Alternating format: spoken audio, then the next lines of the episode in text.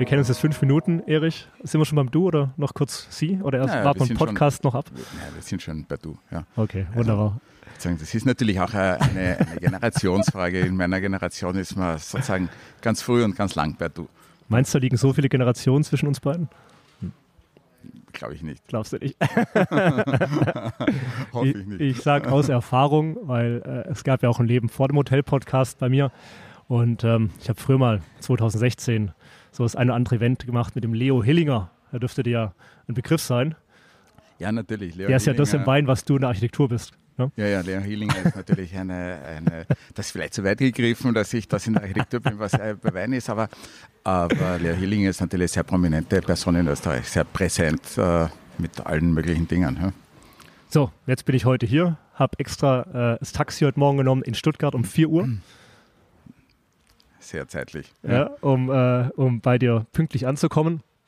Ich bin schon beim zweiten verlängerten, so wie der Kaffee bei euch hier heißt, gell? ja, genau, bei uns heißt das so. Auch das habe ich noch in Erinnerung von damals.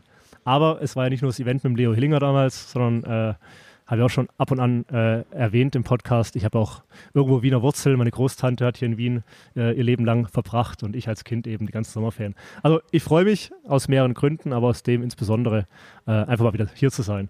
Und jetzt natürlich auch meine Leidenschaft äh, der Hotels, Ja. aber auch die Leidenschaft der Architektur und Wien äh, miteinander zu verbinden. Denn ich war nämlich auch mal in einem Kurzpraktikum bei Benisch und Partner in Stuttgart. Ah ja, bin ich schon Partner, habe ich einmal besucht in meiner Studienzeit. Da haben sie mir alle von Büro. abgeraten, äh, Architekt zu werden. Weshalb? Äh, es hieß immer, wenn deine Eltern nicht selbst ein Architekturbüro hätten, dann sei der Weg sehr schwer. Wie war das bei dir damals? Äh, mein Vater hat ein Büro. Aber ich bin, ich bin nicht dort eingestiegen, ich habe alles neu begonnen. Ja, also sagen, mein Vater hatte in einer anderen Stadt, in Graz, ein Architekturbüro. Also du Kam- hast die Inspiration vom. Vater, äh, aber naja, jetzt nicht ich bin das gemachte aufgewachsen Nest. mit dem Thema. Ne? Ich bin Mhm. aufgewachsen mit den ganzen äh, Schwierigkeiten, die der Beruf auch mit sich bringt. Okay. Äh, diese äh, Honor Honorarverhandlungen am Mittagstisch sozusagen, Bauaufsicht nach dem nach Mittagstisch ist jetzt positiv oder negativ? Oder wegen einem Gläschen Wein ab und an? Oder? Äh, Nein, eigentlich äh, war, hat mein Vater immer nur gearbeitet, Tag und Mhm. Nacht und Ja. Tag und Nacht. Ja. Also sozusagen, das, äh, so bin ich aufgewachsen und da ist es für mich auch ähm, natürlich ein bisschen ein Benchmark auch und, und auch was Normales, die Welt, in der ich dann äh, beruflich hinein, Mhm. äh, in die ich beruflich hineingeschlittert bin. Ja. Ja, wenn du sagst, äh, immer nur gearbeitet, ähm, ist es bei dir jetzt weniger oder kriegst du es besser hin? Na Weil wenn ich mir das mal ich, anschaue, was- was der Erich ist alles macht mit seinem Büro. Arbeit, die Arbeit ist ja, das ist ja relativ. Ne? Also Mhm. sozusagen, dass, äh, ich unterscheide mein Leben ja nicht in Ja, ja. Arbeit und nicht Arbeit, Ja, sondern ja. äh, als Architekt, wenn man das mit Begeisterung macht. Ich hab, habe ja ursprünglich gar nicht ähm, begonnen, Architektur zu studieren. Mhm. Ähm, ich habe begonnen Philosophie und Maschinenbau und alles Mögliche habe ich inskribiert, aber dann am ersten Studientag, als ich die anderen Studien besuchen wollte, bin ich doch abgebogen Okay. und doch zur Architektur gegangen, weil es halt doch meine Leidenschaft war. Bin ich drauf gekommen oder Also da war irgendeine Tür offen und Und- hast du gedacht, sieht auch spannend aus, was so, da. so ähnlich, so Ja. ähnlich. Und, ähm, und ähm, da, da, wenn man das als Leidenschaft hat, äh, fließen dann natürlich Arbeit und, äh, und, äh, und Freizeit äh, ungetrennt ineinander, Mhm. sagen wir so. Jetzt ist Architektur natürlich das eine, ähm, aber mal so dein Portfolio, wie man es ja nennt, äh, ist ja auch sehr durch die Hospitality äh, geprägt, glaube ich. Wie kam es dazu? Naja, das ist, äh, also äh, ich habe hab mich sehr früh begonnen mit Interior zu beschäftigen, Mhm. bin auch damit ein bisschen aufgewachsen, hat mein Vater schon gemacht Okay. und äh, mein Vater hat schon Shops gemacht und viele Interieurs, der ist schon äh, von seinem, bei seinem Lehrmeister so Mhm. aufgewachsen, ja. Ähm, der in Wien, Oswald Hertler, ein be bekannter, sehr bekannter ähm, Interior-Designer und Okay. Architekt war. Und ähm, so, so äh, war das Interior-Feld äh, ein ebenso vertrautes. Und äh, auf der anderen Seite hatte ich einen Großvater, der Geschäftsführer war in einem Hotel und, und in einem Kaffeehaus äh, lange Zeit. Ich habe diese Zeit nicht selbst erlebt, ja, sondern immer nur von Geschichten, aber, aber dadurch, ähm, so ist meine Interpretation, hat sie natürlich auch ein, ein, äh, eine Nähe zu dieser Branche, zur Hospitality-Branche Mhm. äh, gebildet. Es ist ja nicht nur Hotellerie, sondern es ist Gastronomie auch, Genau, die ja. ich sehr mag. Und äh, das geht praktisch vom, vom Essen weg äh, bis zum Ambiente und von, den, ähm, von den Menschen, die da drinnen arbeiten, bis zum ähm, bis zur Umgebung so eines Hauses, äh, die mitgedacht werden. Ja, ich habe da jetzt noch so ein paar Namen im Kopf. Äh, Fiegelmüller, Wenn wir Genau, mal bei der Gastro anfangen, Oberla, Genau. äh, äh, Sacher, Genau, Salon Sacher, Sacher Eck. genau. Da hast du deine Finger mit drin und mit drin gehabt. Ja, also man muss, man muss sagen, ähm, dass äh, ich äh, zuerst lange Zeit Shopdesign gemacht Mhm. äh, und äh, es war gleich nach dem Studium, eines der ersten Projekte war äh, ein gewonnener Wettbewerb für ein Future Outlet, eine Okay. Buchhandelskette. Ja. Und äh, mit, diesem, mit diesem Wettbewerb, da sind wir praktisch, ich mit meinem damaligen äh, Büropartner, wir haben uns eigentlich äh, sozusagen fast für dieses Projekt äh, gegründet, wir haben schon ein paar Mhm. Ja, Projekte ja, gemeinsam ja. gemacht, sind dann äh, gleich in eine Auftragsserie geschlittert äh, Mhm. und, und sind ins kalte Wasser geworfen worden. Super, Und wir haben dann äh, fast zehn Jahre fast nur Shopdesign gemacht, schon Architektur auch, aber verschiedenste Shops. Ja, und da ja. lernt man natürlich diese Schnittstelle der Stadt zum, zum, zum Inneren eines Hauses sehr gut Mhm. kennen. Ne? Weil Mhm. Shop ist immer Thema der Schnittstelle. Wie bringt man die Leute herein, Ja. was vermittelt man und immer die Schnittstelle zur Öffentlichkeit. Und, und das äh, war ähm, eine gute, aber auch harte Übung. Also die, die Shop-Welt ist ähm, sehr tough, weil da wird der Entschluss gefällt, äh, was zu machen. Und 16 Wochen später äh, Mhm. musst du, das sind vier Monate, ne? also Ja. wäre heute nicht mehr denkbar, weil äh, diese Lieferketten so äh, Ja, ja, ein bisschen schwieriger geworden sind. Aber Also ich 16 denke an deine 16 Arbeit, aber natürlich nachher musst du es noch ausführen. Äh, Genau, eben, aber, aber 16 Wochen Mhm. später musste der Shop aufsperren. Mhm, Ne? Also mhm, es war mhm. damals echt so super tough Mhm. äh, und dazwischen musste man unsere Arbeit machen, also sozusagen Ja. Konzept und so weiter. Das heißt, man hat ähm, eigentlich, äh, haben wir in der Hochschule immer über unseren Professor, meinen Professor auf der Angewandten gelacht, der gesagt hat, in einem Semester muss ein Projekt fertig sein. Aha. Er hat aber nur die, die Konzeptphase Ja, gemeint, genau, die, genau. die Entwurfsphase, Ja, ja, ja. äh, dass es in Realität so sein sollte, dass in einem Semester praktisch das Projekt schon gebaut sein muss. Äh, damit Also haben wir genau. nicht gerechnet. Ne? Und damals haben wir noch gelacht, später haben wir dann äh, gewusst, okay, das ist die Realität und, äh, und da ähm, habe ich das, äh, dieses ähm, ähm, äh, dieses Arbeiten am Interior auch mit schnellen Entscheidungen, äh, trotzdem stringenten Konzepten, weil Mhm. das, äh, auf dem haben wir immer ähm, aufge aufgebaut. Also wir haben immer äh, darauf bestanden, äh, dass man äh, ein starkes Konzept macht, was uns ja auch Nachhaltigkeit beschert hat, unseren Produkten. Also manche Shops sind jetzt 30 Jahre alt, Okay, die wir cool. gemacht haben. Ja. Und äh, also der, unter anderem der zweite Shop, den wir gemacht haben, äh, ist äh, unverändert bis Mhm. heute. Ja. Mhm. Was bei Shops Seltenheit ist, weil das ist sieben Jahre Halbwertszeit normalerweise. Ne? Ja? Aber. Da, In der da, Hotellerie spricht man ja beim Hotelzimmer auch so von acht Jahren, oder? ja, äh, Ja. ich würde sagen, Hotel ist ein bisschen länger erfahrungsgemäß. Die, Hoteliers sprechen zwar von acht Jahren, aber Mhm. damit meinen sie sozusagen dieses erste Lipstick-Refurbishment Mhm. Okay. und, und so weiter. Ja. Aber ein Shop, der zum Beispiel Kleider verkauft oder Mhm. irgendwas mit Mode zu tun Ja, ja, hat, ja. ist nach sieben Jahren einfach Okay. ähm, an, an, an einen Punkt angelangt, wo man, äh, je nachdem wie modisch er vorher war, äh, wo man hinterfragt. Ja? Mhm. Das heißt. Also du meinst es nicht mal nur die Abnutzung, sondern natürlich auch die ganze Erscheinung. Idee dahinter, sage ich mal. Genau, Ja. Erscheinung und ja. die Idee und, und man, muss, man muss da schon gröbere Sachen ändern, so wie es in der Hotellerie dann praktisch diese Lipstick-Renovations, Mhm. also diese einfachen ähm, äh, Refurbishments gibt, so nach sieben Jahren. Äh, so gibt es bei, bei Shops zumindest einfache Refurbishments, äh, wenn nicht äh, totale Umkehr. Ne? Oft Okay. ist das Sortiment anderes geworden und so weiter. Es ist viel schnelllebiger. Und da, da habe ich das gelernt. Ne? Und dann ähm, äh, ich sage deshalb äh, dass es, äh, dazu, dass es doch ein hartes Lernfeld war, weil ähm, die, die, die, das Umfeld äh, sozusagen äh, der, der Verkauf, äh, der Verkaufsleiter, die ganzen Einkäufer und so Mhm. weiter, äh, das war ein bisschen ein gröberes als in der Hotellerie. Okay. Also ich habe dann irgendwann verstanden, äh, natürlich äh, mit den ersten Gastronomieprojekten auch und, äh, und mit dem ersten Hotelkontakt, habe ich irgendwann verstanden, dass es in der Hotellerie ganz ein anderes, äh, ganz eine andere Atmosphäre Mhm, mhm. äh, gibt und ganz eine andere Atmosphäre praktisch diese Zusammenarbeit bestimmt. Ich habe mal den, den Direktor vom Hotel Sacher, ähm, der, der dann nach und nach auch ein Freund von uns, äh, von mir geworden ist, gefragt, er hat gesagt, äh, Rainer Heilmann hat der damalige Direktor Mhm. geheißen, äh, sag Rainer, warum sind in der Hotellerie alle Leute so nett? Ja. Gesagt, ganz einfach, sonst wären sie nicht in der Hotellerie. Ja? Also das ist äh, natürlich ganz was anderes, weil in der Hotellerie die Leute immer sehr viel Kontakt zu anderen Menschen haben. Mhm. Das heißt, der Mensch steht Ja, total im Mittelpunkt, während in, im Shopbereich die Ware im Mittelpunkt Mhm, steht. mhm. Und das zweite Feld, äh, in dem ich gelernt habe, äh, war das Kulturfeld, Ausstellungen. Mhm. Auch wieder an dieser Schnittstelle zur Öffentlichkeit. Das ist eigentlich ein, ein nicht unähnliches Thema wie, wie Shop, aber trotzdem äh, vom Ethos noch einmal ganz was anderes, ja. weil äh, was da verkauft wird, ist ja nicht äh, verkaufte Ware, sondern was da äh, vermittelt wird. Es wird nämlich nicht verkauft, sondern vermittelt. Äh, es ist Inhalt, Content. Ne? Mhm. mhm. Was äh, beim Shop praktisch Einkaufs- und Verkaufsexperten ja. sind, ist in der, in der Museologie und im Ausstellungswesen und im Kulturbereich äh, sind das die Kuratoren und ähm, entsprechend äh, also der Museumsdirektor könnte man sagen, ist wie ein Hoteldirektor mhm. und, und, der Kurator ist wie ein F&B-Director und so weiter in der Hotellerie. Und äh, im Museumsbusiness ist es, äh, oder Ausstellungsbusiness ist aber noch ein bisschen anders, äh, weil die Kuratoren auch relativ wenig Kontakt nach außen haben, weil die mhm. haben ja Forschungsfeld, mhm. mhm. die kümmern sich sozusagen total intensiv um die Inhalte, sind sozusagen die puren Konzeptionisten ja.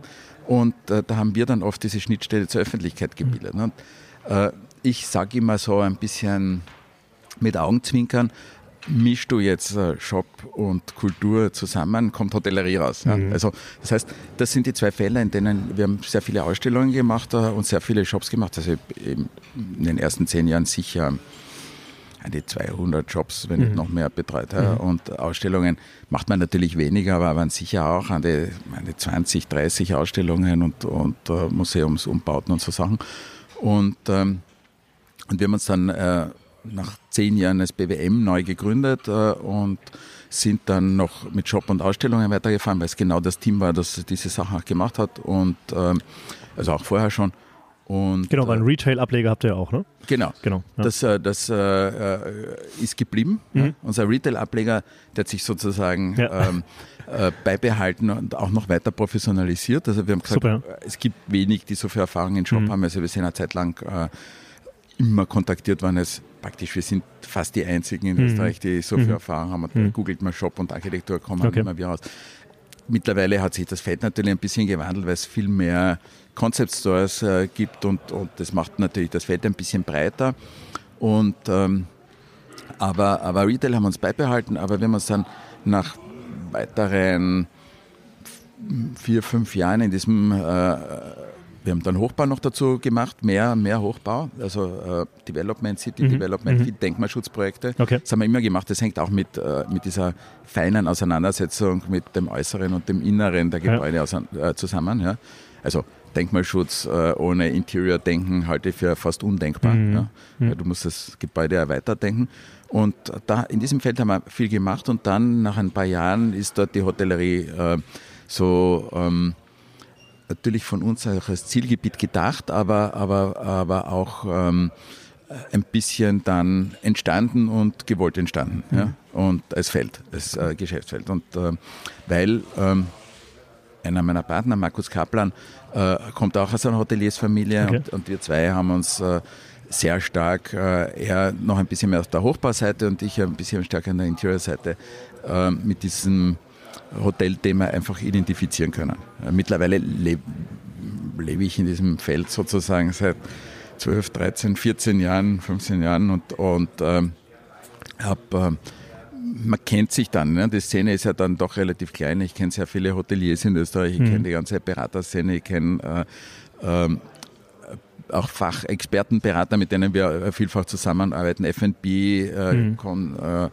äh F&B-Experts äh, und, und äh, Gastrokritiker und also man kennt die Szene dann äh, sehr genau, auch äh, über Österreich hinaus mittlerweile und, und das ist natürlich ähm, sehr spannend, weil da sehr viel, sehr viel interessante Leute da mhm. dabei sind. Also das ist äh, sozusagen ein, ein Alltag, äh, und da kommen wir zu, zu deiner ersten Frage äh, wieder zurück, sozusagen wie das ist mit Arbeiten und Freizeit, habe ich auch so viel Arbeit.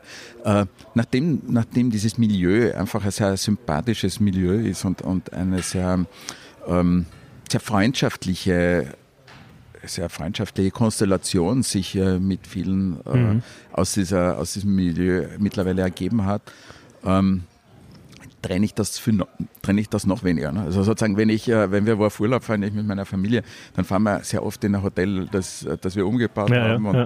meine Family macht dann mit äh, sozusagen in der, in der in der Analyse dieser, dieser, dieser Hotels, äh, wenn sie noch nicht fertig sind, weil sie sozusagen immer stückweise umgebaut werden, was könnte man als nächstes machen, was fehlt noch oder was, äh, was ist nicht gelungen, was fehlt im Zimmer. Sozusagen, wir sind unsere eigenen Testpersonen mhm. auch und bewegen uns dann sozusagen in, auch in unserem gestalterischen Ambiente und das ist schon ganz lustig. Siehst du, mein Sohn fragt mich mittlerweile auch, wenn wir irgendwo im Urlaub sind und nach dem Frühstück heißt es wieder, Papa macht Hotel-Podcast, dann äh, sitzt er meistens schon nebendran irgendwo. Ja, ja eben, eben, du kennst das, du kennst aber das, wie da, das ist. Äh, da, da sind auch beide, beide Welten verbindet. eng miteinander ja. verbunden, aber ja. äh, kann ich nur bestätigen. Also Erich, du hast keine freundlichere Branche oder Milieu, wie du jetzt gesagt hast, gefunden. Äh, freut mich. So treffen wir uns auch heute in einem öffentlichen Ort. Denn ähm, wie nennst du hier diese erste Stock? Ist es nicht Empore vielleicht? Im Hotel Gilbert? Ja, es ist ja, wir haben es auch schon Empore genannt. Wir, wir, eigentlich ist es eine Art Galerie, die Galerie? da mhm. äh, rundum ja, läuft. Genau. Und aber es hat ein bisschen was von einer Empore auch, weil es sozusagen die zweite Ebene einer, einer Lounge ist. Ne? Die eine Lounge ist praktisch das Restaurant, das ja. im Erdgeschoss ist und, und das ist die, die öffentlichere, weil es eben Teil des Restaurants ist, das Restaurant ja für alle offen ist. Mhm. Äh, also auch für die Locals äh, ja. und nicht nur für die Hotelgäste. Und äh, das ist ein Bereich, der eigentlich ähm, die ruhigere Lounge ist, die intimere Lounge, mhm. die eigentlich nur den Hotelgästen oder Leuten, ja. die, die das hier extra buchen, zur Verfügung Okay. Das heißt, als Gast von auswärts kann man hier so ein bisschen aufs Stadtvolk auch hinunterschauen. Naja, und beobachten. beobachten. Als, als, Von der Empore, ein bisschen wie im Theater, ne? Ja, ja, eben. eben. Deshalb haben ja? wir auch Empore gesagt. Ne? Und, äh, und Empore ist ja, ist ja ähm, sozusagen nicht nicht nur was Exklusives, nicht nur was Ausschließendes, ja. Äh, sondern es ist ja auch, man hat seinen eigenen Platz, ohne irgendwo weggesperrt mhm. zu sein. Ne? Das war unsere, genau. unsere Idee. Wir Absolut, haben nicht ja. äh, an das Hinunterschauen so sehr gedacht, äh, sondern wir haben eher diese Idee, ich gehe nicht hinunter oder, oder irgendwo in ein Hinterzimmer, sondern ja. Ich gehe hinauf ja, und, und bin dann sozusagen noch ein bisschen dem Licht. Man sieht da hier das Tageslicht genau. ein bisschen. Äh, wir, man ist dann dem Licht noch ein bisschen näher, man ist dem Tag noch ein bisschen näher. Ne? Mhm. das ist eigentlich die Idee von dieser, von dieser Zone daher. Und das sehr ruhige, aber das Wohnzimmer von den Leuten. Ne? Das mhm. ist so wenn ich sage, da habe ich mein Wohnzimmer und dann habe ich das, äh, das Zimmer, das Esszimmer, wo auch die Gäste kommen. Ne? Ins Wohnzimmer kommen sie nicht immer. Ja. ja, also kann ich nur bestätigen. Jetzt bin ich noch nicht lange hier. Äh, aber wenn ich das nächste Mal wieder in Wien bin, werde ich mal hier einchecken. Ich hoffe, du mich, mich, mich einbuchen und äh, ganz genau. Aber ansonsten wunderbar. Und was, wann war das Projekt hier für, für BWM? Wie, wie, sah das aus? Was war es davor? Naja, das war, das war schon ein Hotel. Ja. Mhm. Das war ein Hotel, das war äh, ein, es hat geheißen, Vienna Art Hotel, okay. ja, mit einem Kunstwerk, das so wieder bei der Kunst, ja? Ist. Ja, aber es hat, äh, genau, es hat äh, mit Art eigentlich nicht viel zu tun gehabt. Ne? Okay. Ne? Das war sozusagen eine Serie, eine, eine, eine Art äh, Franchise-Idee, okay. äh, wie Design-Hotels, dass sich Hotels über ja, das Kunstthema okay. verbinden und bestand halt in jedem dieser Hotels ein Kunstwerk rum, aber das ähm, es ist dann von einer Generation in die nächste übergegangen und, und, sowohl die eine als auch die nächste Generation haben gesagt, eigentlich reicht uns das nicht mehr so, wie es jetzt immer war. Wir wollen eigentlich sozusagen auch für die nächste und für die, für die übernächste Generation ein Haus schaffen, mhm. das ähm, viel Wärme ausstrahlt und das auch viel von dem verkörpert, was wir vorhin über das mhm. Milieu gesprochen haben. Mhm. Das Haus war kalt, war akustisch kalt, es gab eine Stahltreppe, es hat das ganze Haus gehalten. Okay. Hier, wo wir jetzt uns in diesem sogenannten Wohnzimmer ja. auf dieser Empore befinden, waren eigentlich Büros. Und das heißt, die Galerie war nicht als solche existent. Und wir haben aber dann doch versucht, viel von der, von der Hardware ähm, zu übernehmen. Und ähm, also auch im Sinne der Nachhaltigkeit. Da haben wir geschaut, dass wir vor allem mit Oberflächen arbeiten, mit, mit Perforationen, die vorher nicht da waren. Wir haben eher ähm, Dinge weggenommen als weggenommen und wieder dazugebaut. Ja? Mhm. Also das heißt, wir haben mhm. mehr aufge, aufgemacht. Also diese Transparenz äh, vorhin hinausfahren war ein Geschäftslokal, das war vermietet und, ähm, und wir haben versucht, ein sehr, äh, sehr durchlässiges Haus zu schaffen, das von der Akustik her, man, man merkt, dass er von der Akustik her sehr gedämpft äh, ist, um diese Gemütlichkeit auch zu vermitteln. Und, und ähm, ein Haus, das ein bisschen auch, äh, wenn du reingehst aus der Stadt, ein bisschen langsamer wird. Also wo man sagt, mhm. ah, da lehne ich mich zurück und, ja, ja, ähm, ja. und da fühle ich mich richtig wohl. Also Großines ist äh, dieses Wohlfühlen, das ist für, äh, für, für mich, auch für unser Arbeiten im Büro, eines der, der wichtigsten Kriterien. Das ist was, was wir versuchen immer immer zu erreichen. Also sozusagen, das ist äh, nicht, äh, natürlich äh, versuchen wir, oder natürlich ist unser Ziel immer ein straightes Konzept mhm. zu haben.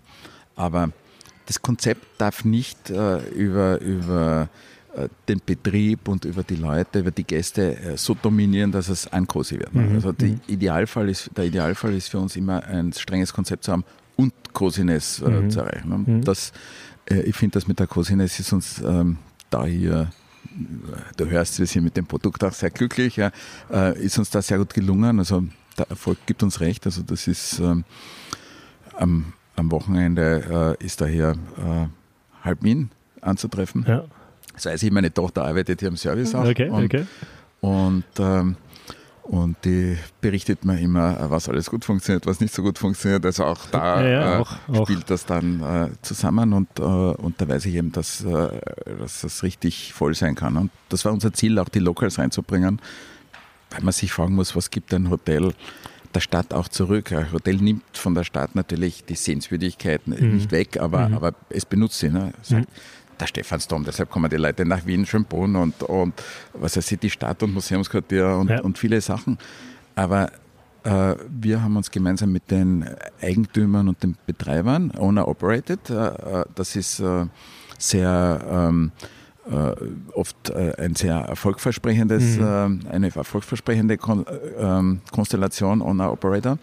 Und mit den Eigentümern gemeinsam haben wir uns die Frage gestellt, was gibt dieses Haus, was kann dieses Haus eigentlich der Stadt zurückgeben, mhm. wenn es immer mhm. konsumiert von der Stadt oder die Gäste konsumieren und, und das benutzt die Stadt. Ne? Und, und da war eigentlich dieses Thema ähm, Shop einerseits, ja, Shop, das ist eine wachsende Sache, also dass man einen Blumenladen vorne macht, es ist alles vorgesehen dafür, ja, das ja. Äh, dauert aber noch äh, und äh, das andere ist natürlich die Hauptsache, Gastronomie. Flora heißt es ja schon vor. Und Flora, genau, genau, deshalb heißt es auch und Flora. Ja, und also Flora, Gilbert ja. und Flora. Mhm, genau, ja. Der Cut ist nach Gilbert. Also okay. Gilbert, Cut und Flora ist okay, das. Verstehe.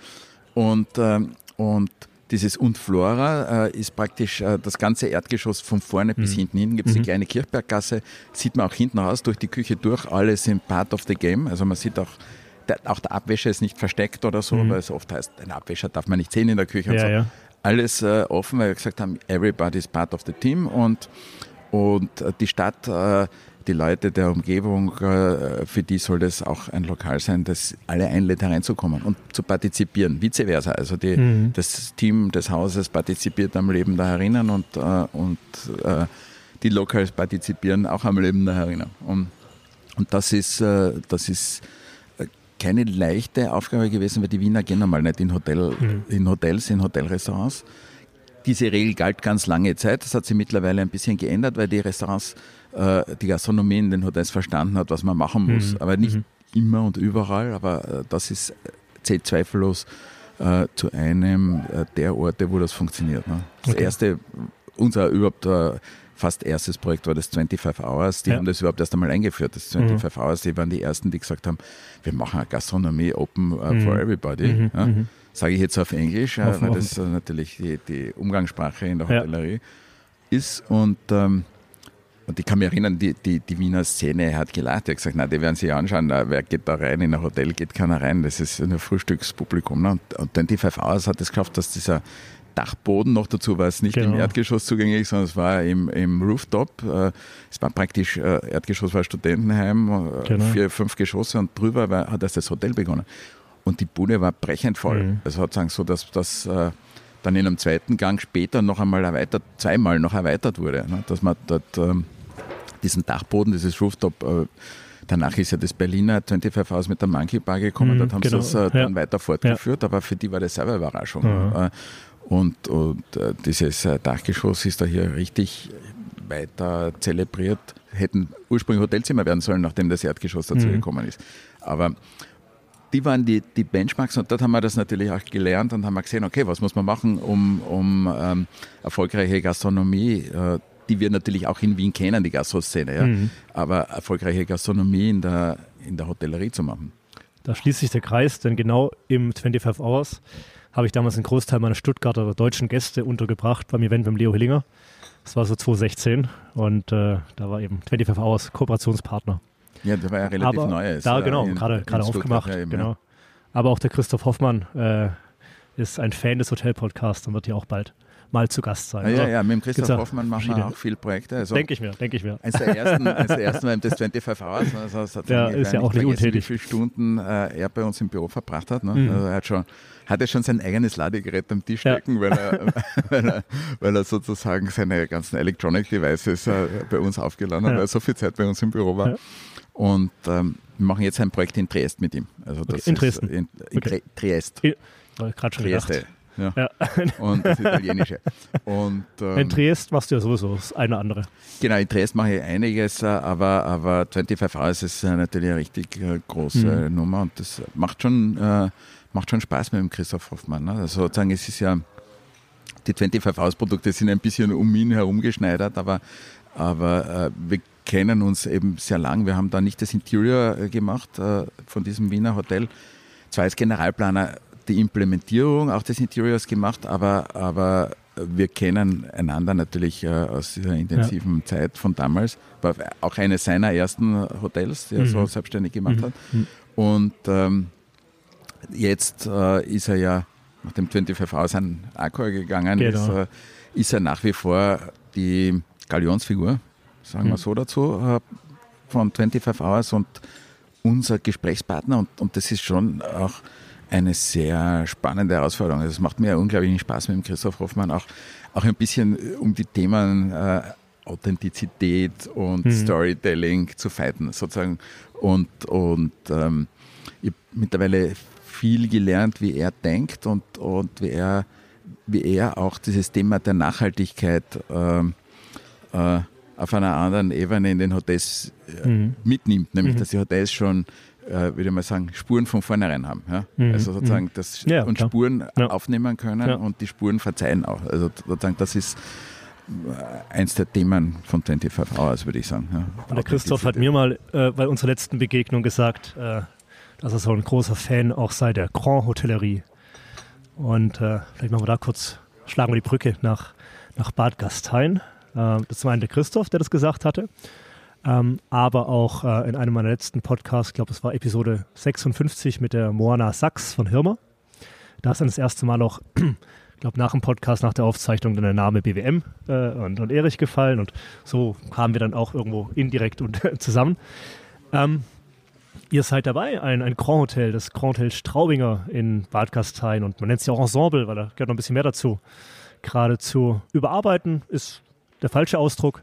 Zu revitalisieren, wie Ja, ich würde sagen, revitalisieren ist, äh, revitalisieren, äh, ist ein Aspekt, äh, überarbeiten ist ein anderer Aspekt, beides ist zutreffend. Ja. Arbeit ist auf jeden Fall. Und, äh, ja, das ist, das ist eine sehr, sehr umfassende Sache, das Bad Gastein, ne? weil das Bad Gastein sozusagen, äh, also das Bad Gastein-Projekt äh, und das Bad Gastein-Projekt auch von Bad Gastein her schon einmal Mhm. zu denken ist. Bad Ja. Gastein, äh, Moana Sachs wir, äh, wird dir vielleicht eh auch ein bisschen was erzählt haben über Bad Gastein, aber, aber Bad Gastein Wir haben uns verabredet, ähm, dann in Bad Gastein, aber jetzt bin ich heute schon bei dir, also von daher verschiebt sich mein Besuch in Bad Gastein dann vielleicht doch nochmal bis zur Eröffnung. Ja, Bad Gastein ist absolut äh, sehenswert. Also Bad Gastein ist. Äh, Ich check dann direkt im, im Straubinger ein. Ah, Ja, genau. Wenn, ja, genau. Das, da muss noch ein bisschen warten, aber nicht lang. Wir sind im Finale und, und Bad Gastein ähm, ist äh, insofern einer, einer der bizarrsten, im posi- positiven Mhm. Sinne, äh, bizarrsten Orte in den Alpen. Also es gibt natürlich noch äh, St. Moritz und ein paar, äh, auch in den französischen Alpen gibt es äh, einen Ort, aber es gibt dann noch äh, den Welche Sem wäre das in, in, Semmering. Hm? in Frankreich? Äh, mir fällt er nicht ein Okay. jetzt, ja. aber, äh, aber es gibt ganz wenig Orte, die so Kunstorte sind. Mhm. Ja. Ähm, und äh, diese, diese, der Semmering auch äh, in, in Österreich, also das Ja. ist, hat natürlich, äh, haben die Alpen mit sich äh, gebracht, äh, dass äh, sie einfach schwerer zugänglich waren Mhm. und der Tourismus lange Zeit ausgeschlossen war mit der Eisenbahn. Es war im Wesentlichen was die Eisenbahn, die das, äh, die das erschlossen Ja, hat. ja, genau. Ja. Und mit der Eisenbahn sind plötzlich Orte zugänglich geworden, die, die so ein bisschen, eine war ein kleiner Bergarbeiterort, ein anderes war ein kleiner, äh, die waren, hatten aber immer was Spektakuläres. Ja. Ähm, ein, ein kleines, maximal eine Bauernansiedlung, Mhm. der Semmering war maximal eine Bauernansiedlung, in Bad Gastein waren Bergarbeiter und, äh, also es waren, gab Gold und auch Mhm, Silberbergwerke. Und ähm, in Bad Gastein äh, gab es aber auch das, äh, Wasser mit einer besonderen mhm. Wirkung, ja, Ja. radonhaltig, also Ja. sozusagen äh, Radon ist auch ein strahlendes äh, Element. Das heißt, äh, man ist dann draufgekommen, dass das irgendwas mit dem Körper tut und manche Krankheiten lindert. Und, und das ist äh, Bad Gastein hat sich so ein bisschen Richtung Kurort geschoben, aber die Infrastruktur war einfach über über, würde ich sagen, Jahrhunderte erbärmlich. Also man hat so kleine Badehütten gemacht, so ja. Und in den 1870er Jahren ist dann die Eisenbahn Ja. konzipiert worden und, und die Dauernbahn gekommen und, und damit ist der Ort erreichbar gewesen. Und ich glaube schon vorher bei Aristokraten, die sich angesiedelt haben und plötzlich ist die Stadt Mhm. äh, praktisch Mhm. äh, oder ist der Ort hochgeschossen wie eine Stadt, so muss Mhm, man sagen. mhm, mhm. Mhm.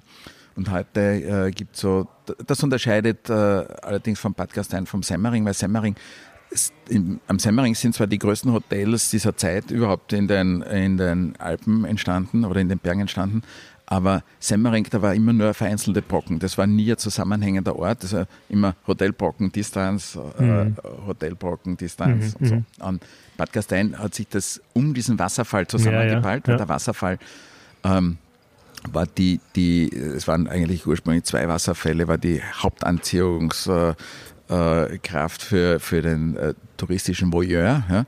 Und äh, es haben sich zwei gefunden. Das war der touristische Voyeur, sozusagen der, Das habe ich jetzt auch noch nie gehört im Zusammenhang, aber gefällt mir. ja, ja habe ich gerade davon, aber, aber ähm, der, der einfach ähm, die Landschaft ansehen wollte, Ja, ja. Mhm. Ohne, ohne sie oft zu benutzen. Ne? Sozusagen, das war nicht der Bergwanderer. Ja. Deshalb sage ich, es war Aha, aber ja, äh, es war ähm, der, der, äh, der, der eigentlich ein mundänes, städtisches Leben nicht vermissen wollte. Mhm, mhm. Deshalb äh, sind die Häuser sehr mundän und städtisch und eigentlich äh, ist es äh, Grand Hotel de l'Europe äh, in ähm, oder Europa in Bad Gastein das Vorbild äh, von von Grand Budapest Hotel. Okay. Ja, also Ja. sozusagen, äh, und äh, das waren äh, dann diese Grand Hotels, die da entstanden sind, die eigentlich ein Stück Stadt, so äh, ein, wie eine, eine, ein kleines Pattern, einen Mhm. Pattern-Ausschnitt der Stadt äh, dorthin transportiert Mhm, haben. okay. Und in Bad Gastein speziell ist, äh, das gibt es in St. Moritz auch, diese Dichte. Mhm. Äh, und äh, dadurch sind die Häuser sehr in die Höhe gewachsen. Das äh, Grand Hotel Europa äh, war zum Beispiel 13 ge- oder ist 13-geschossig Mhm. und das ist auch das, was man am Filmplakat Verrückt, sieht vom ne? Grand Ja. Budapest Ja, Hotel. ja. Und ähm, das äh, sieht man von hinten gar nicht, weil wenn man von hinten zugeht, weil das alles am Hang liegt, hat es vier Geschosse und von vorn 13 Geschosse. Mhm. Also so Mhm. ungefähr ist es. Mhm. Also es war schon eine richtige Hochhausstadt und man sagt oft auch dazu Berlin in den Alpen, ähm, Monaco in den Alpen Ja, ja. und, und äh, New York, Manhattan in den Alpen und solche Sprüche gibt es äh, zu Bad Gastein.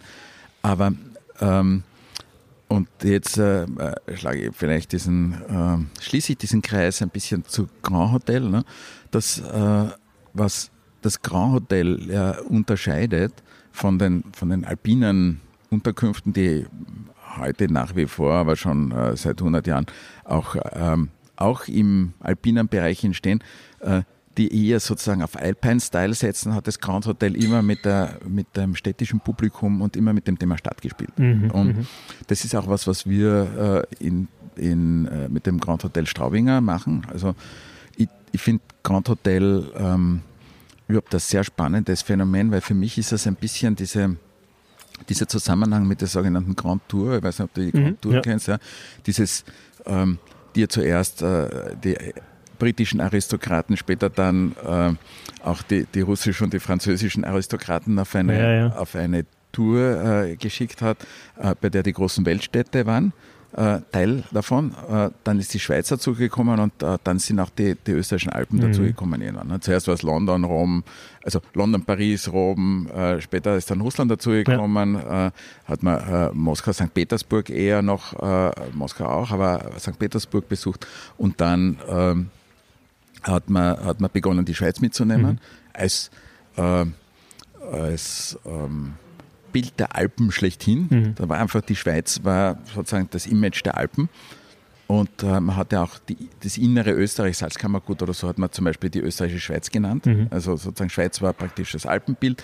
Und, und Bad Gastein ist dann ab 1880, da ist es dann so hochgeschossen, ähm, dann äh, auch mitgenommen worden in dieser, in dieser Grand Tour. Und die, die Grand Tour, äh, natürlich, ein Grand Hotel hat nicht unmittelbar mit Grand Tour zu tun. Mhm. Aber, aber für mich hat es schon viel mit diesem Denken der Grand Tour zu tun, weil äh, was die Aristokraten sehen wollten, waren natürlich spektakuläre ähm, Situationen ähm, in der Stadt äh, Rom, die Ausgrabungen in, in Paris, äh, wie halt äh, Hausmann die Stadt verändert hat, ja. in St. Petersburg, das ist Venedig des Ostens und so und so weiter.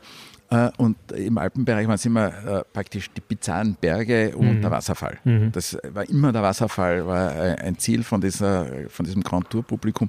Die wollten aber auf ihren Luxus nicht verzichten und dann haben sie die Hotels mitgenommen. Mhm. Und dann, die Hotels haben sich dann nach ihren Bedürfnissen geformt und ähm, haben sich dann Grand Hotel genannt. Natürlich äh, hängt es auch mit der Größe zusammen, aber, aber es war vor allem die Größe der Idee aus mhm. meiner Sicht, mhm. die, die äh, beim Grand Hotel mitgespielt hat. Und Bad Gastein ist dann ähm, eben so eine Ansammlung von Grand Hotels geworden und dann äh, mit, dem, mit der Möglichkeit äh, des Reisens, mit dem Auto ist man schnell nach Italien gekommen und überall hin, ähm, ist, das, ähm, ist der Tourismus äh, abgeflacht, die Ideen sind geringer geworden. In den 70er Jahren war noch Leisa Minelli oder später mhm. 60er Jahren, äh, oder 70er Jahren, glaube ich, war noch Leisa Minelli dort zu Gast in Bad mhm. Gastein. Mhm. Äh, wie ich Bad Gastein erlebt habe, äh, Ende der 80er Jahre, äh, sind dort äh, Horden von Touristen aus aller Herren Länder herumgelaufen, die alle so Tafeln mhm. umgehängt hatten. Das war mein erstes Gastein-Erlebnis. Okay, ja. Tafeln umgehängt hatten mit der Adresse und der Telefonnummer und ja. ihrem Namen, wo ja. sie wohnen, weil die dann so viel getrunken haben, dass sie nicht mehr sagen konnten, wo sie wohnen. Und dann okay. hat man sie im Taxi, in ein Taxi gesetzt und die sind dann dort heimgebaut worden.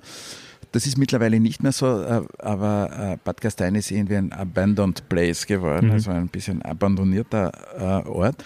Und genau das ist das Spannende, ne? dass also Bad Gastein ist jetzt schon einmal gestorben, aber, aber ähm, auf eine spannende Art, sozusagen so wie die Ruinen Roms äh, ja, ja, auch ja, spannend sind auf ihre Art, äh, ist auch dieses abandonierte, ein bisschen abandonierte Gastein, äh, das ähm, einfach die, diese Spuren der, der Geschichte in sich trägt.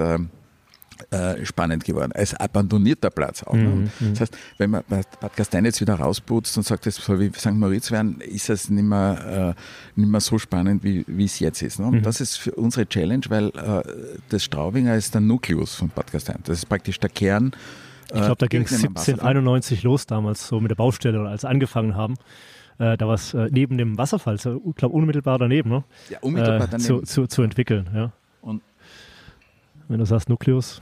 Und Bad Gastein ähm, hat überhaupt begonnen, um Straubing herum zu wachsen. Ne? Also, mhm. Das heißt, äh, das äh, lässt sich zurückverfolgen bis 1390 okay. oder was. Äh, ja. Die erste Hütte des Straubinger und hat äh, mehrere Jahrhunderte Familiengeschichte ja. Straubinger äh, hinter sich gehabt, bevor dann der letzte Straubinger äh, Nachkomme das irgendwann aufgegeben hat. Wie wir gekommen sind, sind noch die Schilder an der Tür gehangen. Ähm, äh, Im Moment geschlossen. Wir öffnen im September 1900. Okay. Also letzte Straubinger oder 2003 Hat das Schildchen noch aufgehängt, ja? Beim Straubinger. Ja, okay. Und, und äh, wenn man aber hineingegangen ist, äh, ist äh, das Dach aufgerissen gewesen und die, waren die Decken eingestürzt. Also man konnte die innersten Teile äh, des Straubinger gar nicht begehen. Also es war ja, wirklich einer der Orte, die am stärksten zerstört äh, mhm. sind von allen den Orten, die ich erlebt habe, zerstört worden. Mhm. Also sozusagen, es war. Wahn.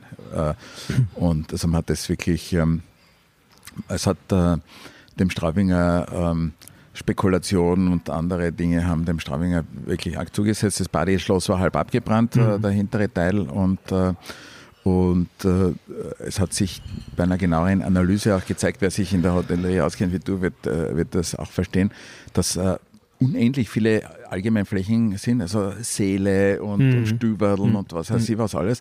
Und äh, die Stravinger hat äh, gerade einmal äh, nicht einmal 50 Zimmer gehabt und mhm. Äh, das Badeschloss hat äh, gerade einmal 25 Zimmer gebracht. Ja. Ne? Ja. Und die zum Teil auch ohne Badezimmer dazu. Ja? Okay. Also, das heißt, ähm, da ähm, äh, ist dann der Entschluss gefasst worden, äh, dem wieder ein Stück äh, Höhenentwicklung dazuzusetzen. Aber es geht, ging niemandem um die Höhenentwicklung, aber es ging um den geringen Fußabdruck, dass man sagt, dort war der abgebrannte Teil mhm. des Badeschlosses, setzt man einen kleinen, ähm, äh, auf einem kleinen relativ kleinen Grundriss ein Gebäude hin, das in diesem Kanon von Bad Gastein auch mitmacht. Das ist ja so äh, dieser Kanon, der immer so zwischen äh, Hochhausstadt und Felsenstadt mhm. oszilliert. Ne? Und wir haben uns, wir haben es zwar hochgebaut, aber wir haben uns dem Felsen ein bisschen angeschlossen, okay. jetzt so in der, in der, im Habitus des Gebäudes. Mhm. Und um dann die nötige Zimmeranzahl zu erreichen, dass sich das äh, alles auch wirtschaftlich äh, Genau, ich glaube, da kommt es auf 150 Zimmer ungefähr, man Badeschloss genau. und ja, Straubinger zusammennimmt. Zimmer 160 Zimmer. Und, ähm, und das, äh, die sind auch ein bisschen unterschiedlich positioniert und, und äh, das der Vorsatz ist natürlich, äh, war von Anfang an, das hat da vielleicht äh, Mona Sachs ohnehin noch erzählt, ähm, auch ein bisschen diesen äh, Grand Hotel-Gedanken mhm. wieder zu verstärken. Es war mal, am Anfang waren sich nicht alle Beteiligten sicher, ob man wirklich auf Grand Hotel gehen soll, weil natürlich die, die, die Grand Hotel-Thematik ähm, äh, auch ein bisschen unter dem Verdacht gestanden ist, äh, dass man äh, vielleicht eine, eine Hemmschwelle schafft, dass sich die Leute vielleicht nicht in ein Grand Hotel zu mhm. gehen trauen. Aber das war äh, zu Planungsbeginn und mittlerweile äh, hat sich dieses Thema Grand Hotel äh, so in den Vordergrund gearbeitet. Äh, also so wie auch deine Frage zeigt, ne, dass das Grand Hotel eigentlich äh, ein, ein anstrebenswerter Ort mhm. äh, mhm. geworden ist und, und das jetzt eigentlich gar keine Frage ist, dass man da der Grand Hotel mhm. macht. Mhm. Ja. Und wieder macht. Das steht ja auch noch die alte Schrift drauf, Grand Hotel Straubinger. Und, und diese Idee der, der der Stadt auf dem Land mit dem voyeuristischen Ausblick auf die Alpen, mhm. äh, aber äh, eigentlich so eine Welt zu schaffen, ähm, dass sie das Haus theoretisch gar nicht verlassen muss. Mhm, ja. Also ja. sozusagen, es, es, geht natürlich darum, auch dort geht es darum, dass man die Locals reinholt. Die Locals sind aber die Gäste auch der anderen Hotels, weil mhm, äh, mhm. Gastein selber ja äh, sehr ein, beschränkt äh, Anzahl an lokalen autochthoner Bevölkerung ja, hat. Ne? Also sozusagen sind die meisten sind im Tourismus beschäftigt und und auch für die soll das Haushotel sein. Also auch, auch dort geht es wieder darum, was mache ich? Äh, ich öffne, ich äh, mal überlegt, äh, dass man auch ähm, Positionierung von Bad Gastein, und das war eigentlich die große Aufgabe, deshalb habe ich gesagt, wir haben bei Bad Gastein begonnen, dass man auch Bad Gastein mit dem Ganzen mhm. äh, hebt und dass man Bad Gastein was zurückgibt, einen schönen Platz, um den gesessen werden kann, an dem ein Kaffeehaus äh, ja. ist, der ja früher mal vielleicht was war, aber, aber schon äh, Jahre jetzt brach liegt. Und das ist eigentlich der Platz von Bad Gastein. Ja? Also mhm. sozusagen, es gibt keinen Platz in Bad Gastein sonst. Also das ist, der Straubinger Platz ist da wie ein, wie ein kleiner Hauptplatz. Ne? Ja. Frage, die ich vorher schon zu Beginn unseres Gesprächs stellen können. Ähm, als du so einen Unterschied gemacht hast zwischen Planungsphase und dann der Umsetzung, wo du dann gesagt hast, ein Semester und so weiter äh, für den Shop. Ähm, wie sieht sowas am Beispiel ähm, entweder hier vom Gilbert oder auch natürlich vom Straubinger aus, ähm, wenn man da von dem Moment, wo man den Schlüssel umdreht und Hirmer sagt, hey, wir würden hier gerne mit dir zusammen, mit euch, mit BWM, ähm, da, da äh, einen Neustart machen. Wie, wie, wie lange dauert die Planungsphase und dass man dann sagen kann, okay, und jetzt legen wir los mit dem naja, Handwerk. Man, man, man, muss sagen, äh, und setzt du dich da erstmal mit so einem Stuhl mitten rein und Lässt es auf dich wirken? Oder? Ja, ja, auch. Auch, auch ne? ja, ja, das ist. Äh, ja, anders geht es ja nicht. Ja. Das ist, wir lassen nicht nur den Ort äh, ziemlich äh, stark in uns hinein äh, mhm. und auf uns wirken, sondern auch natürlich die Leute, die damit zu tun haben. Ne? Mhm. Das ist ja ähm, das, was Workshop hast du ja vorher gesagt. Genau. Ähm, das ist das, was ich eingangs gesagt habe. Das ist ja das, was, was mir in der Hotellerie so gut gefällt, äh, dass man auch, ähm, auch mit den äh, Leuten, die dann drinnen leben, äh, schnell in einen, einen Kontakt findet und schnell diesen Konsens, dass man gemeinsam an mhm. was arbeitet und mhm. gemeinsam was entwickelt. Und, und äh, das geht natürlich nicht bei jedem Hotel, aber äh, also es gibt äh, verschiedene äh, Kettenhotels, die haben ein bisschen mehr Distanz ja. Äh, zu einem. Ne? Da oft ist oft plant man dann für einen noch, äh, man plant für den Investor, aber ähm, auf Basis eines noch unbekannten Betreibers, mhm. sagen betreiberneutral. Das äh, kommt vor, auch in der Gastronomie für Hotels manchmal, mhm. ne, dass man nicht weiß, äh, kommt ein Pächter oder ja, wer, klar, wer, ja. wer, bestimmt das dann. Absolut, ja. Aber, aber im Idealfall ist der Betreiber präsent und äh, im idealen Idealfall äh, ist der Betreiber auch der Operator, also, ist Owner, Operator. der Owner, ja, genau, Owner Operator. Mhm. Ja. Ähm, und ähm, das heißt, er entscheidet dann auch über die Investitionen, sonst stehen wir ja dazwischen. Mhm. Sonst äh, stehen wir äh, unter dem Auftrag äh, des Investors und äh, aber machen unseren, unsere Konzeption gemeinsam mit dem Betreiber. Mhm, mhm. und, aber äh, wir machen das eben sehr schnell in einer Workshop, äh, in einem Workshop-Setting, mhm. weil das äh, uns eigentlich äh, nahe bringt. Den Ort kann man sich so anschauen, indem man sich hinsetzt, indem man sich oft mit dem Ort auseinandersetzt und im wahrsten Sinne des Wortes auseinandersetzt. Ne? Aber, aber den Betreiber, den muss man genauso verstehen wie mhm. den Ort. Ne? Das mhm. ist, ein Hotel ist immer die Mischung aus dem Ort, natürlich dem erweiterten Ort, also dem Gebäude, dem Ort drumherum ja. Äh, und, äh, und dem, dem Betreiber, das ist also dem Personal. Ja. Also nur dann und der Architektur dann zum Schluss natürlich, die daraus entsteht. Ne. Das heißt, diese Komponenten ähm, bestimmen die Qualität eines Hotelproduktes und, und, mit all diesen drei Komponenten versuchen wir uns möglichst präzis und, und, und sehr intensiv auseinanderzusetzen. Und deshalb ähm, hat, äh, hat der Workshop für uns so eine, oder haben die Workshops eine, eine so fundamentale Bedeutung. Ja, ja ich habe mal über dich gelesen, dass du so die, die Schichten der Vergangenheit äh, zum, zum Vorschein hebst. Und äh, ich glaube, bei so einem Haus von 1791 gibt es da so ein paar Schichten. Ja, ja, das. Da, da muss man dann sicherlich aufpassen, dass man nicht äh, äh so am ersten Durchkehren äh, zu viel kaputt macht, oder? Das ist für uns ganz was Wichtiges, dass. Äh, dass muss man erstmal wie, wie bei so einem gerade geschehenen Mord erstmal eine Bestandsaufnahme machen. Gell? Wo, genau. liegt, wo liegt und, was, dass äh, nichts verloren geht. Das ist auch, auch äh, wir, wir in Bad Gastein zum Beispiel haben wir wie beim gerade geschehenen Mord äh, auch ähm, diese, diese Dinge in unser Archiv verbracht, kleine ja, Sachen abmontiert ja. und uh, sozusagen, uh, so wie man es kennt aus einem Kriminalfilm, wo das dann genau, so genau, genau, genau. kommt das, und dann. Uh, genau, das Bild habe ich gerade vor Augen. Aber nur mit dem Unterschied zum, zum zu den Kriminalfilmen äh, wird das bei uns ja dann wieder montiert. Ja. Und Wer weiß, wo noch so ein Straubinger liegt, weißt du? Ja, genau. Und, und ähm, aber hm, auf jeden Fall äh, ist es so, dass wir, dass wir uns mit diesen, wir, wir machen zu vielen unserer Gebäude auch eine Recherche. Also sozusagen, mhm. es ist äh, meine, eine meiner Leidenschaften ist auch äh, Bücher, an mhm. Büchern zu arbeiten. Also sozusagen, die, dass wir, dass ich auch sehr präzise mache, also sozusagen mit einer entsprechenden Tiefe. Ich hasse nichts mhm. mehr als Oberflächlichkeit. Mhm. Mhm. Und also das ist mir sehr wichtig, dass man da wirklich äh, präzise, äh, ohne, ohne äh, falsche Bilder ja. Äh, auch recherchiert. Mhm. Ja. Mhm. Auch bei den Büchern, aber auch bei den Hotels, wenn man die Vergangenheit. also sich einfach mal die Puzzleteile alle zusammensucht und wenn man sie dann hat oder denkt, alle gefunden zu haben, dann eben loslegt. Ja, ja und, und, äh, und es gibt äh, von Adolf Loos einen, einen äh, guten Ausspruch, ich, ich, verwandle ihn immer ein bisschen für mich, aber der heißt, weil immer sich die Frage stellt, was darf man umbauen, darf man Sachen, alte Sachen verändern? Und, und das, die Frage hat man sich schon im 19. Mitte des 20. Jahrhunderts gestellt, ähnlich mit dem aufkommenden Denkmalschutzthema.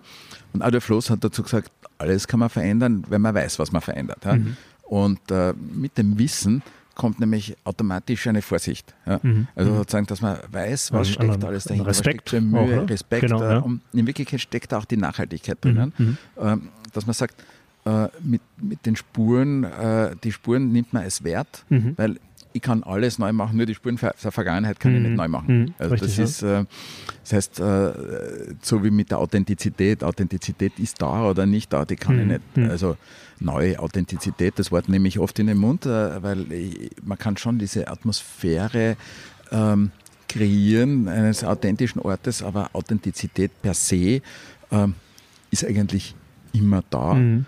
Aber die, die äh, originale Authentizität äh, sozusagen, die ist dann auch weg, ja. wenn du das Ding wegnimmst. Ja, ne? ja. Also, und ähm, das heißt, es ist recht komplex und da trifft sich hier ähm, da trifft sich meine Philosophie auch mit der von, von Christoph Hoffmann ein bisschen, mhm.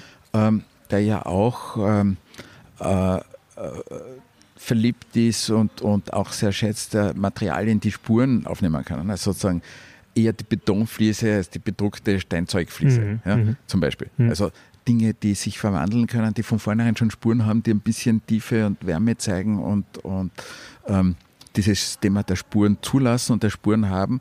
Äh, 25 Hours hat es äh, hat versucht früher sozusagen diese Spuren noch stärker reinzubringen über die Vintage-Elemente. Äh, mhm. Das mhm. ist eine, eine Philosophie, wie man Spuren hereinbringt oder wie man, wie man mit diesen Schichten der Vergangenheit äh, umgeht, die eigentlich gar nicht dort waren. Also mhm. Also da holt man sich eine andere Authentizität, nämlich okay. das authentische Möbel herein. Ja.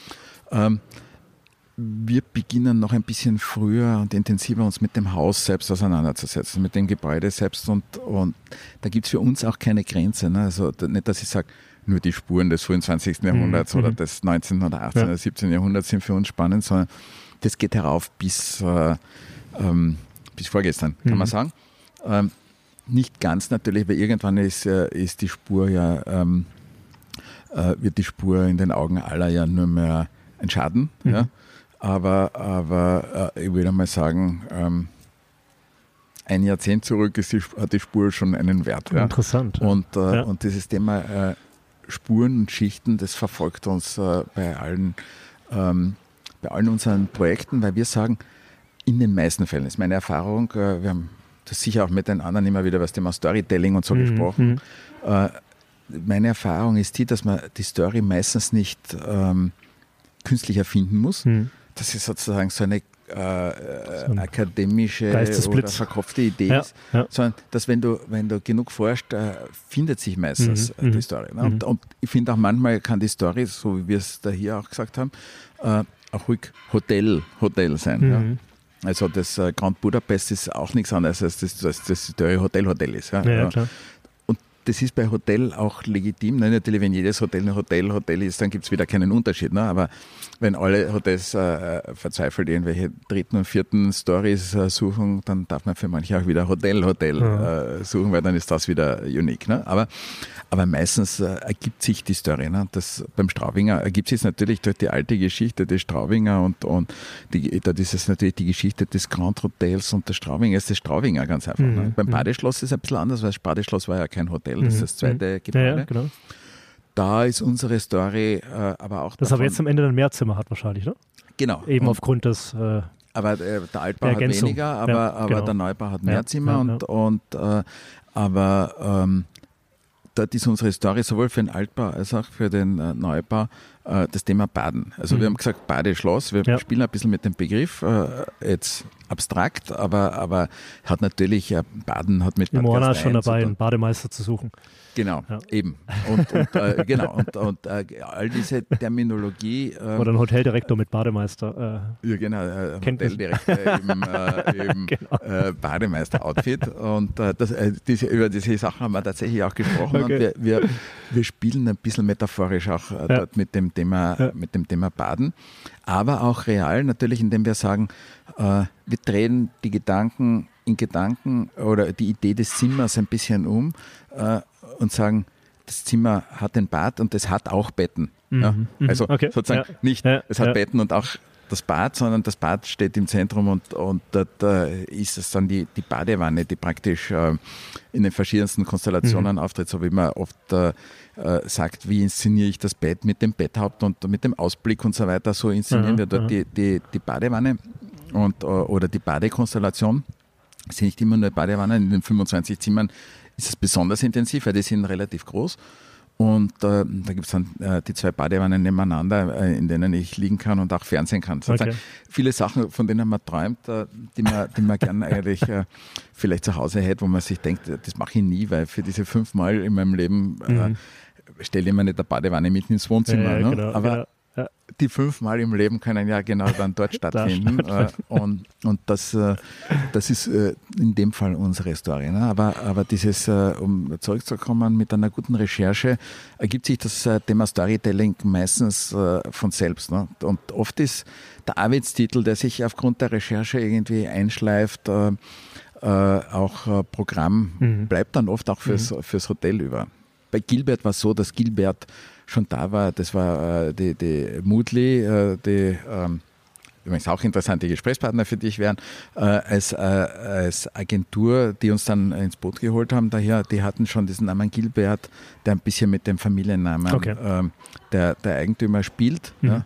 Und Spittelberg auf der einen Seite und, und äh, Gindl auf der anderen mhm. Seite der mhm. Name und okay. so. Also sozusagen, das ist so ein Anagramm von diesem, äh, von diesen ähm, Namen, die da mit dem Ort auch zu tun haben.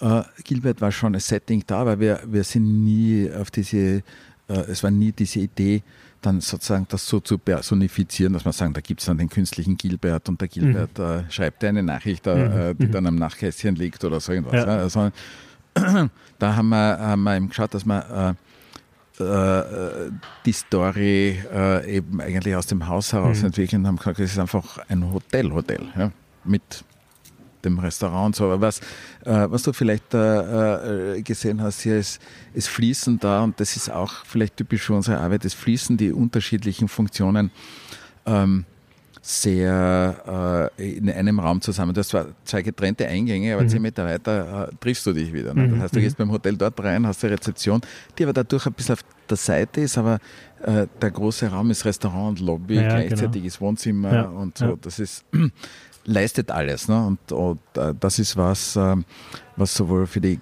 Gäste von innen als auch für die Gäste von außen interessant sind, dieses dieses Hybridisieren mhm. der, der Räume. Und das ist das, was, was wir oft machen, auch jetzt im neuen Revo-Konzept in München oder in, in, in Gastein ja, wird es auch so sein, dass man. Stimmt, Revo München mit 600 Einheiten, glaube ich. Genau. Hast du auch Interior Designer verantwortet? Genau, da Gebäude selbst kommt, glaube ich, vom Delogan äh, hier aus, das, äh, aus, aus Gebäude Wien, selbst ja. ist von, von okay. Delogan. Ist das, ist das schwierig manchmal, so mit der Außenhülle dann muss man sich da eigentlich anpassen? Oder naja, das, äh, die, die ist sehr. Ist ja auch eine Auseinandersetzung. Ich finde sie super. Ja. Mhm. Also die ist sehr prägnant und äh, ich muss dazu sagen, äh, Roman Delogan ist äh, ein Studienkollege von okay. mir und äh, bin auch mit Elke äh, Delogan-Meißel gut befreundet. Ich kenne sie auch seit Porsche Museum Stuttgart, Jahren. fällt mir gerade ein. Delogan. Genau, also ja. sozusagen ich schätze sie sehr und, und ich habe mit Roman gemeinsam, wir waren nur in unserem Semester nur zweite Diplom gemacht mhm. haben, mhm. Roman Delogan und ich. Okay. Und und wir schätzen, äh, wir schätzen äh, einander sehr, oder ich weiß nicht, ob er mich schätzt, aber ich nehme an. aber ich schätze ihn sehr und, und äh, finde das Gebäude eigentlich super. Und ähm, ist für ihn vielleicht äh, nicht ganz einfach, weil natürlich hätte er auch gerne das Interior mhm. gemacht. Er hat das weiß ich nicht genau, weil ein Konzept gemacht hat ja. äh, dafür schon, aber das ist oft so, wenn man das, das Hoch, den Hochbau macht, dass man ganz Interior macht. Ist aber auch oft so, dass das getrennt wird, auch für ja, uns manchmal. Okay. Wenn wir Hochbau machen, kommt der andere ja, im Interior und so, aber wir sind ja äh, ein sehr, eine sehr rare Kombination, dass wir Hochbau und Interior mhm. in Hotellerie mhm. äh, mhm. sozusagen mit äh, tiefer Expertise machen. Ja? Also das heißt, uns, bei uns ist es weniger oft, aber es war super. Ähm, äh, sich mit dem Gebäude auseinanderzusetzen. Äh, und ähm, ich finde, es ist auch äh, der, der, Hochbau ganz toll gelungen. Ja. Sehr prägnantes Gebäude und, und, dort war die Idee, weil wir von Hybrid vorhin gesprochen haben, dort war die Idee, ähm, Arbeiten äh, in einer anderen Form ins Hotel zu bringen. Mhm. Man fragt sich, was heißt Revo eigentlich? Ne? Weil Revo ist ja eigentlich Revolution und Evolution und äh, kombiniert in einem Wort. Und, äh, Aber ich schenke dir was nach. Ja, bitte, danke. Du redest, ich schenke nach. Jedenfalls äh, dieses, äh, äh Revo der revolutionäre äh, Aspekt äh, dieses Namens, revolutionäre und evolutionäre Aspekt dieses Begriffs Revo ist an uns herangetragen worden mit der, mit der Message, ähm, es soll einfach ein, ein Gebäude sein, das jetzt eine neue Art von Hotel, also eine, eine, eine ich meine den operativen Betrieb mhm. und das Interior auch, äh, dass das Hotel ähm, ein bisschen anders sieht, nämlich äh, auch als Ort des Arbeitens. Und äh, das war schon alles. Das war das ganze Briefing, okay. das wir bekommen haben. Und wir haben dann eigentlich in einem Quick and Dirty Konzept. Ich meine, er war ja auch eingeschnappt, weil er das in Interior Design nicht machen durfte. Ja, das war, das war nein, nein, nein, das war nicht von Roman das Briefing, sondern wir haben ja das äh, Briefing von Vienna Haus. Ne? Also, ja. ähm, und, aber ich habe äh, ich hab, äh, ganz äh, brav, wie man so macht, äh, Roman Delogan vorher angerufen und ja. habe ihn gefragt, ob das eh in Ordnung ist. Äh, und, weil sonst, äh, sonst hätte ich äh, da auch noch einmal ähm, ein Gespräch mit den mit unseren Auftraggebern geführt. Ja, ja. Also sozusagen, das macht man auch unter den Architekten, dass man die sich kennen zumindest, dass man das vorher auch abklärt. Ja. Und jedenfalls war das Briefing äh, Quick and Dirty und unser Konzept war auch Quick and Dirty. Wir haben das in, in zwei Nachmittagen gemacht und wir haben gesagt, wir machen ein, äh, so ähnlich wie ich das vorhin erzählt habe von, von äh, das Badezimmer hat auch Betten, äh, haben wir gesagt, äh, das Büro hat auch Betten. Ja, also okay. wir haben das ja, dort noch einmal umgedreht und wir haben gesagt, äh, wir bleiben in einer Sprache des Büros und äh, ich darf aber in dem Büro alles machen, was ich sozusagen mhm. im echten Büro nicht machen darf. Mhm. Ich darf im Büro essen, ich darf im Büro mhm. schlafen, ich mhm. darf äh, im Büro die Füße auf den Tisch legen ja. und, und, und so weiter. Und wir, wir spielen mit diesem, natürlich, Cosiness ist immer noch groß geschrieben, aber wir spielen mit diesem ähm, mit, diesem, äh, mit dieser Grammatik, könnte man sagen, oder ein bisschen mit der Metapher, äh, aber es ist mehr als eine Metapher, ja. es ist auch ein bisschen mehr als die Grammatik des Büros. Äh, es ist, äh, wir spielen eigentlich auch mit der Funktion des Arbeitsplatzes, ne, mhm. mit dem transform, transformierten Arbeitsplatz. Ähm, der, der wie gesagt, wieso darf ein Arbeitsplatz eigentlich nicht richtig bequem sein? Das war noch vor mhm, Corona, okay. dass es ja, begonnen hat. Ja.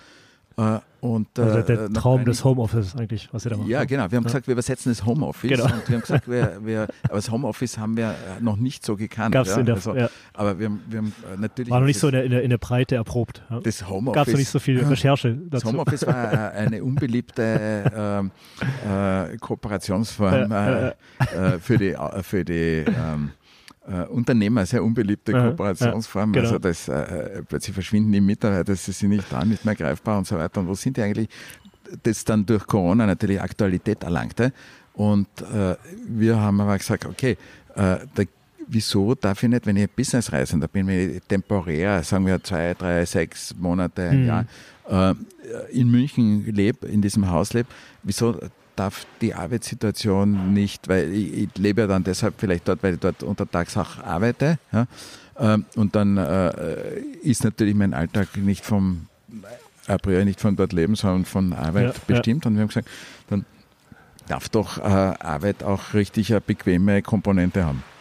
Also cozy ja, äh, äh, Komponente haben. Und nicht nur bequem, sondern auch äh, gemütlich. Und und das ist das Konzept von, äh, von, von Revo, ne, dass wir gesagt haben, wir revolutionieren nicht das äh, Hotel, das, Evolu das die Evo, also die ähm, Evolution, aber wir revolutionieren die, die Form des Arbeitsreisens. Mhm, ja. Mhm. Also das ist das Re von Revo. Ja. Okay. Und das, äh, das, dieses ähm, ähm, Projekt muss man ganz stark unter diesem Gesichtspunkt auch anschauen, weil äh, sonst, wenn man, wenn man einfach so von außen drauf schaut und nicht als Arbeiter dahin kommt, mhm, mhm. versteht man das sonst ja, nicht, das Produkt. Ja. Also das ist, äh, das ist wichtig.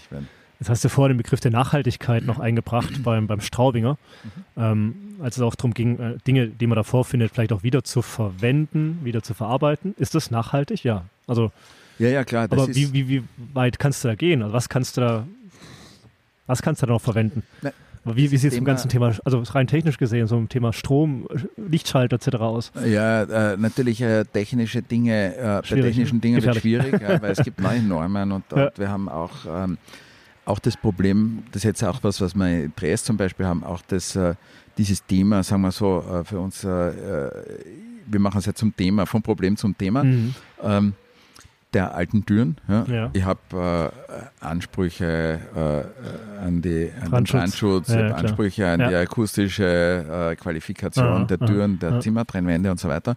Das heißt, ich kann nicht einfach alles so verwenden. Ne? In Dresden haben wir auch ein riesen Palazzo, so wie beim Straubinger, mit lauter hohen Doppeltüren.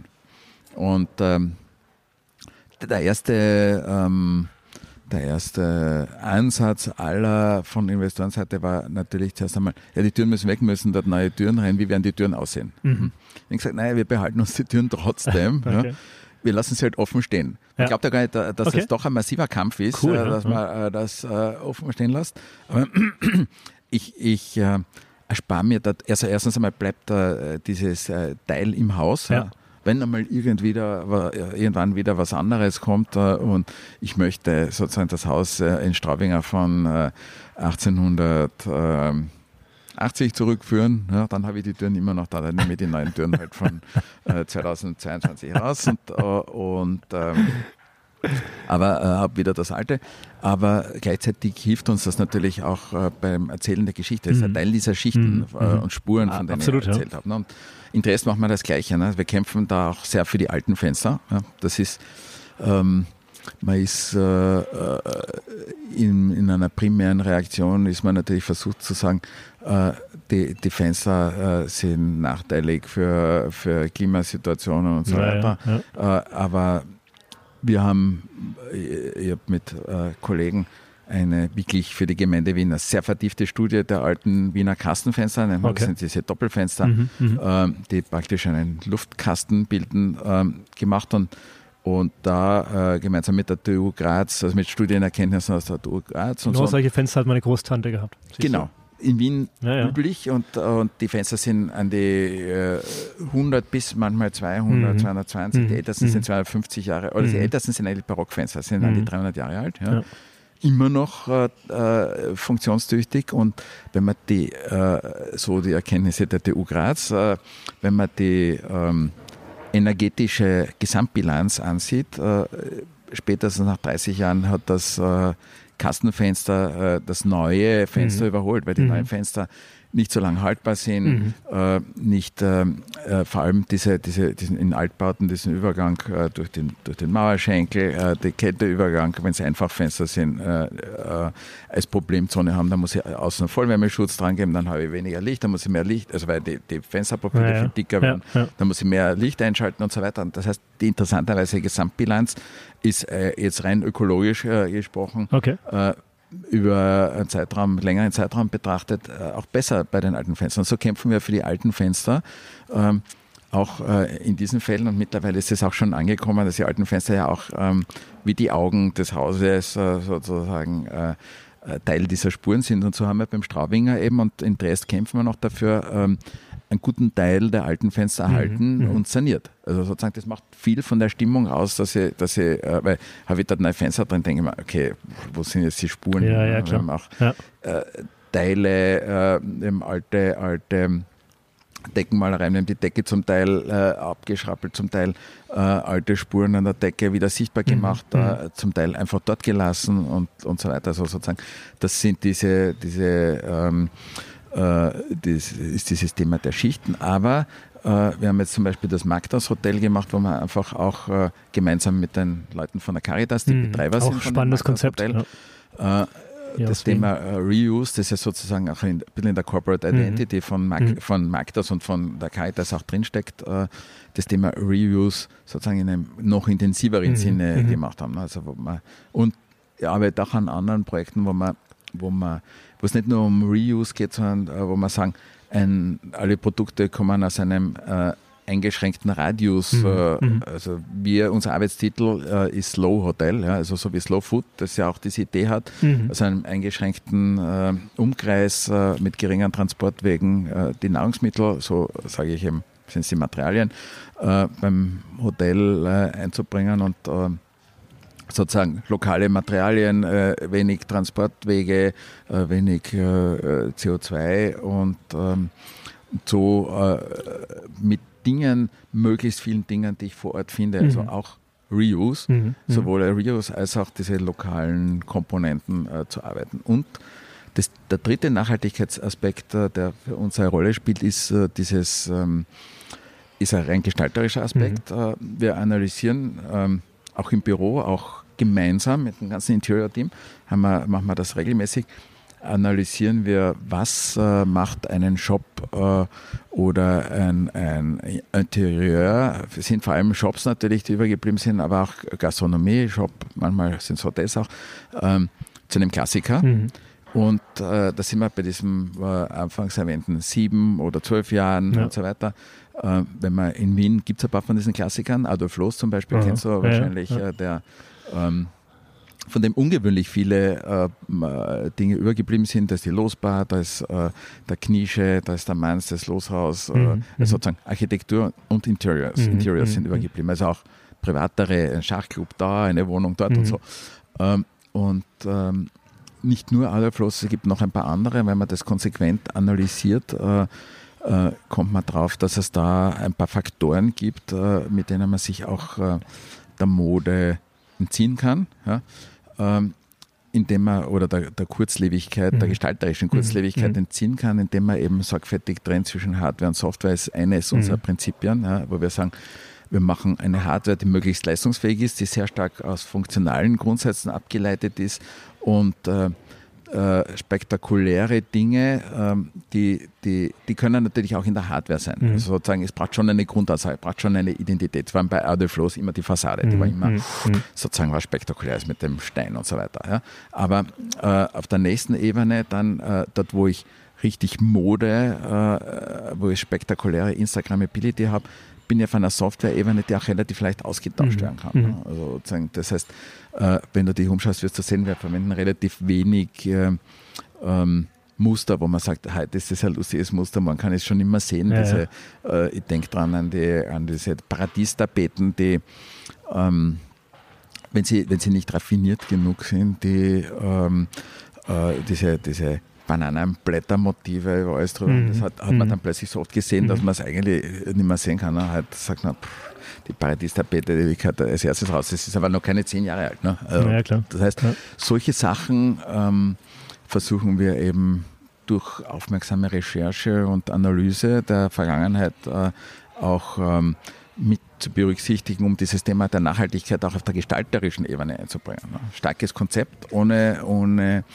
äh, ohne äh, total modisch, eine Zeit lang war es modisch, überall alle Ecken Mhm. abzurunden. Ja. Mhm. Das, wir haben auch manchmal die Ecken abgerundet, so wie hinter mir. Ja. Mhm, mhm. Aber äh, das haben wir gemacht, weil wir gesagt haben, äh, dass äh, die Ja, ja, scharfe genau. Ecke natürlich. Äh, einen unangenehmen Impact hat. Aber wir machen es nicht aus einem, aus einem formalen Kriterium, wir machen es dort, äh, Mhm. wo es äh, einen Sinn macht, dass ich sozusagen äh, die unendliche Linie habe und nicht die endet und an der Ecke aufhört. Also sozusagen so bei den Tischen oder so. Das kann ich um einen Tisch herum sitzen, wenn er rund ist, Ja, aber klar. wenn er eckig ist, äh, kann ich ihn aber dafür besser zusammenschieben. Aber, aber wir machen es nicht als formalen, äh, als formalen Corporate Identity Gestus, weil das kann man dann bald nicht mehr sehen. Ne? Mhm. Und, und das ist äh, was, was man sehr sorgfältig auch bedenken, bedenken. Also Reuse, natürlich ökologische Materialien ist auch eine Komponente der Nachhaltigkeit. Aber ähm, ja, Hätte ich meinen Beruf jetzt noch nicht gefunden, dann würde ich mich vielleicht gerade hier und live zum weiteren Praktikum bei dir im, im Büro bewerben. ja, bitte gerne. Sehr spannend. Und Erich, ich freue mich auch, ähm, dass wir uns vielleicht noch ein, zwei oder dreimal auch dieses Jahr sehen äh, in Gastein. Ähm, ich glaube aber auch in Mailand Mitte April beim Hotel Design Ah ja, genau. Award. Ja, Ähm, demnächst in drei Wochen, oder? in, in drei Wochen, genau, nicht mehr lange hin. Ähm, aber das war jetzt schon mal ein guter Auftakt. Ja. Und äh, so viel erfahren. ja, über dich, deinen Werdegang. In Graz bist du ja geboren und hast, glaube ich, auch studiert, gell?